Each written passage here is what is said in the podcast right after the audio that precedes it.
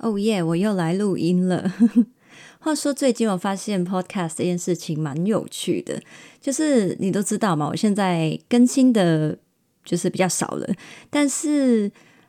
还是时不时会有一些相对新的听众会私讯跟我讲说啊，我听了你的节目两个月啊，或是三个月啊，然后得到非常多的帮助。所以，嗯，我还是会觉得 podcast 的东西蛮值得一直做下去的。呃，因为录过的东西放着，好像也会对某些人可以持续带来祝福吧。那有点，嗯，觉得看缘分喽。我们录了什么东西放着，然后我们就来期待一下以后还会遇到什么人吧。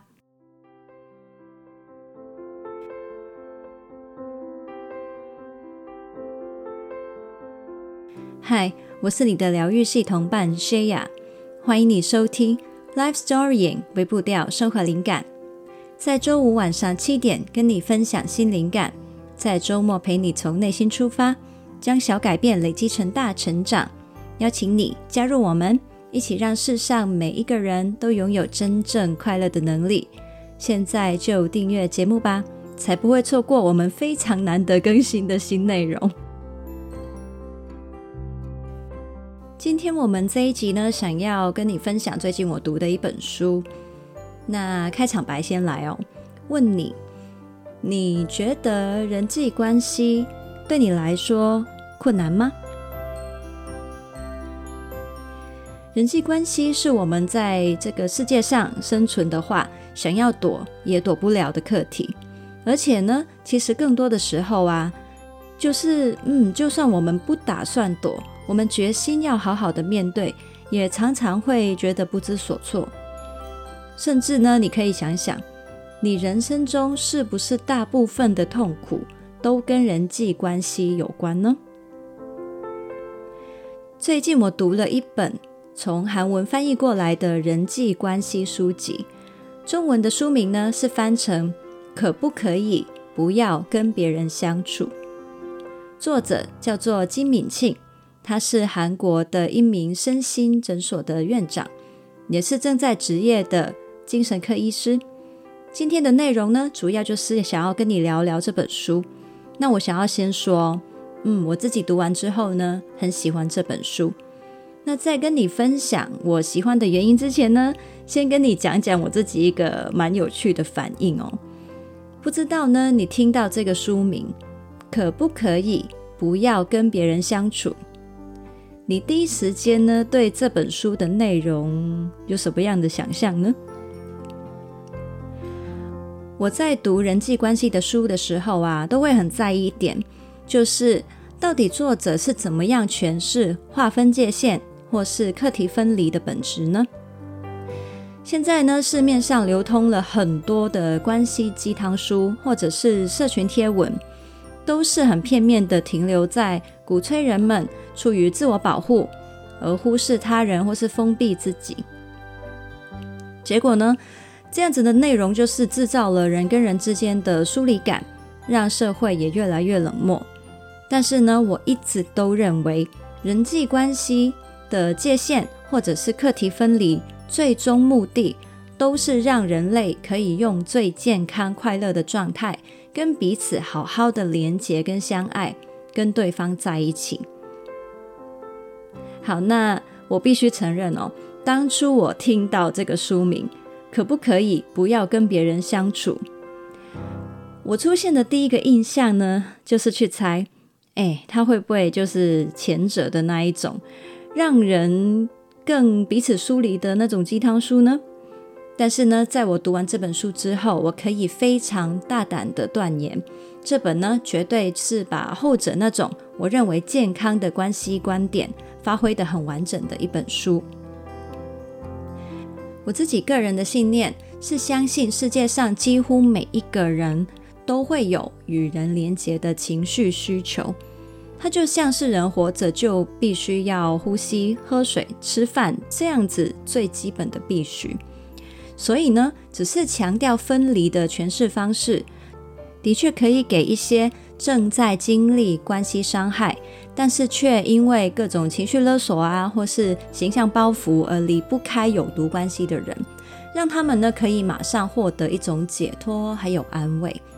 不过副作用就是，某一些对号入座的人呢，可能会用这样子的论述来欺骗自己，说我不需要任何人，或是我不需要在意任何人。那这个长期而言呢，对他自己本人，或是对整个社会呢，都会是有毒的。这像我呢，在 EP 八十五这一集就有详细的分享到这样子类似的观点。那一集的标题是“别误会，课题分离并不是不关我事和关你屁事”。如果你对这样的观点有兴趣详细听的话呢，可以回去收听 EP 八十五。好，那讲到这本书，我认为呢，他把人际关系的界限跟连结呢，探讨得非常的完整。这本书的主轴之一，就是讨论我们在关系里面受伤了，或是心太累了之后，依照人性啊，我们难免就会自然而然的想要躲避痛苦，还有风险，就有可能会产生出断绝连接，甚至是否定对关系渴望的这样的反应。问题是呢，我们在关系的需求里面不能因噎废食啊！现在你就会懂了，他中文书名写的可不可以不要跟别人相处？其实，在讲的不是一个人真心想要放弃跟人连接哦，而是那种啊，心好累哦，不如算了这样子的消极心情。人呢，又需要爱，又怕受伤害，那这到底要怎么解呢？作者他在书里面分享，如何在一个渴望连结却又难免互相伤害的人际世界里面，发展出一个强韧而又具弹性的自我保护或是充电机制，好让断绝关系跟逃跑不再成为令人惋惜的自动反应。失去连结呢，从来都不是我们最终想要的局面，我们其实只是需要一个可以减少伤害。却又能好好与人连接的方式，而这本书呢，就是在给你一套这样子的解答。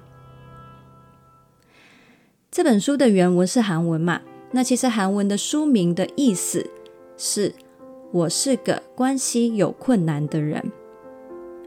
也就是说，这本书几乎就是写给大部分的人了吧？作者呢，他作为一个精神科医师。非常擅长简明的说明人类的记忆系统啊、神经系统啊、脑科学啊这些运作到底跟人际关系有什么相关呢？但是呢，同时他又是一个很温柔的人，所以呢，他并不是停留在冷冰冰的知识，而是可以很清楚地告诉读者，知道这些人类的内心运作之后，可以怎么样帮助我们理解他人还有自己。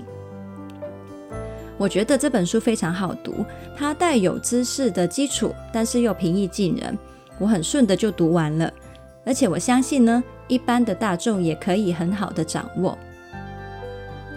那我必须说啊，书里面真的有非常多的观点，是我觉得太值得大家知道的，我没有办法一一分享，所以我会希望你真的亲自去读这本书，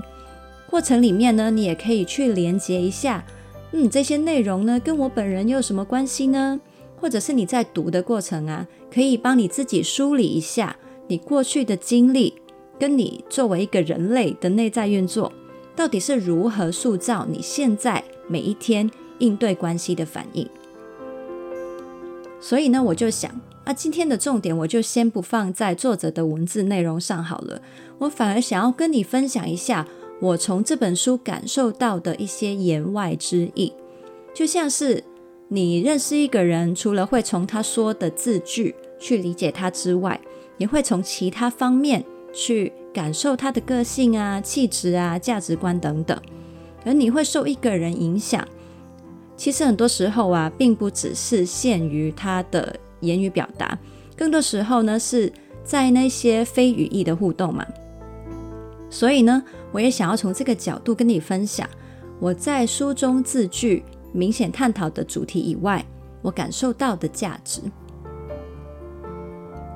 这本书引导读者了解人类如何受到过往的经验以及一些生存本能影响与人的相处。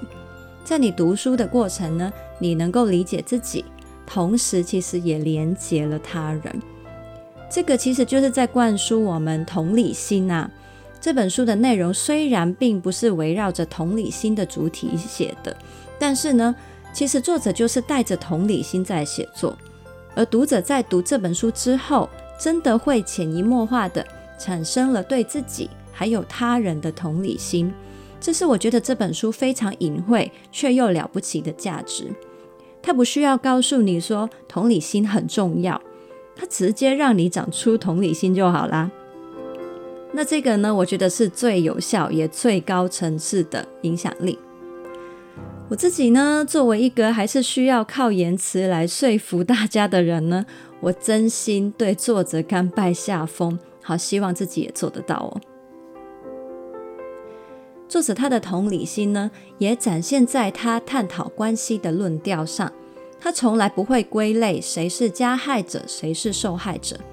你知道这有多难吗？很多探讨人际关系的书啊，就算他不是刻意哦，也难免会流露出一种让读者不禁把自己对号入座为受害者的氛围。把自己呢定义成受害者，往往都能够在当下瞬间感到被安慰，因为自己仿佛不是那个需要负责任的人，而且呢。自己很值得被同情，但是长远来说呢，将自己认定为受害者，其实呢是会被无力感跟怨念绑架的，也没有办法积极的去改变局面。那这本书很厉害的地方，就是他的说法语气，就是能够做到从来不定义加害者跟受害者。连一丝丝隐晦的渗漏的意味也没有哦，能够很中立的让人明白，人跟人之间相处的现象都是中性的，不管是出自于每一个人的经历脉络，或是人类的本能反应，我们都会知道每一个人的反应都值得，也都需要被理解。我在想，这不就是终极的同理心示范吗？作者他文字语义上没有言明这样的思想，但是我却能够从他整本书里面感受到他就是个如此有同理心的人。好，那再讲到内容好了，书里面呢有太多我认为值得大家了解的讯息，碍于篇幅呢我没有办法全部包括嘛，那我只好忍痛在这里选了其中一点跟你来聊。这本书呢，让我重新思考的一个问题是：什么才是让我有能力好好爱人的关键呢？那我们可能会想，嗯，是耐性吗？是同理心吗？是沟通吗？这些当然全部都很重要啊。但是这本书提醒我们，原来我们常常忽略了最简单、最基本的，就是要好好睡觉，好好吃饭。好好运动，也就是照顾好自己的状态。以上三个说要好好做的事呢，是作者在书里面写的哦。很多人他的思维习惯呐，是把为他人跟为自己放在天平的两边互相排斥。于是呢，照顾自己或是拒绝他人的时候，都会攻击自己是个自私的人。好像为了自己好，就是在罔顾他人的好处。但是呢，书里面提出了容纳之窗的概念，在告诉我们的就是：不不不，你误会了。照顾自己不是爱他人的相反，反而是你爱他人背后必须先达成的条件。容纳之窗到底是什么意思呢？基于人类本身的设计还有限制，当我们的身体在脆弱还有压力的状态，超出了容纳之窗的时候，会发生以下几件事情：第一，对于外界刺激的敏感度会提高，也就是让我们更容易烦躁跟崩溃；第二，思考自身跟他人情绪的能力会降低，也就是同理心会失踪；第三，分辨他人的负面反馈是针对自己还是事情的辨别能力会下降，所以我们会更容易走心或是玻璃心。第四，更容易产生攻击或退缩的焦虑状态，而这往往就是关系出问题或是出冲突的成因嘛。所以呢，我们就知道了，照顾好自己，其实是在关系里面同时保护自己跟他人的负责任做法，也是保持能力跟人好好相处的基本条件。很多人在冲动的伤害了他人之后，会很快的就直接归咎于自己，是哎，我是一个自私的人，我是一个烂的人，我是一个脾气差的人。其实啊，情绪失控跟失去同理心，或许只是表征而已。真正的原因可能只是单纯你没睡饱，你没吃饱，你身体不好，你太累而已。当然，检讨自己的言行也是好事啦。但是呢，请你以后呢，先在前面加一个步骤，想想看自己是不是最需要的，是好好吃饭、好好睡一觉，或是放个假。理解了这件事情之后呢，请你从此在批判自己之前，先预留一个你自己可能值得被体谅的空间。大家都说啊，现在社会每一个人压力都爆炸大，然后呢，大家就在那边接力放火，那你随便都会被烧到啊。然后被烧到了，你压力也跟着变大，然后你再加入纵火犯的行列，这个互相伤害的循环，也许真的没那么复杂哎，可能真的就是大家都彻底休息，问题就已经解决一大半了。在这里呢，我想要挑战你做一个生活实验哦，你可以设定一个星期的时间。让自己彻底专注在好好休息、好好吃饭、好好运动，然后你再观察自己，回来之后是不是真的变成一个更温柔的人呢？你也可以请你身边的人去分享他们对你的观察，让他们来告诉你，你说话的语气、眼神、理解人的观点，有没有因此有什么改变呢？根据我自己个人的经验啊。我不负责任的大胆断言，你会发现把自己照顾好的状态，真的会明显更接近天使一点。真的，你不用相信我，你自己试试看就知道了。最后呢，我还是要声明一下，我不是说状态不好可以作为伤害他人的理由哦，我只是希望大家可以多一个角度去理解跟处理这些关系的摩擦。你把这个容纳之窗的概念套用在其他人身上呢，其实也有一个很重要的提醒，就是呢，当有人的反应伤害了你，你也可以不用马上往心里去，因为你知道啊，他有这样的可能性是，他并不是针对你，而是他只是刚好太累而已，而你刚好在他很累的状态，不幸的正好出现在他的面前。这样子呢，也是一个帮我们可以强化我们玻璃心的思考角度。好，那以上呢，就是关于容纳之窗的分享，其他的内容我就交给你自己在书里面探索啦。那我现在来说一下，我认为这本书适合谁呢？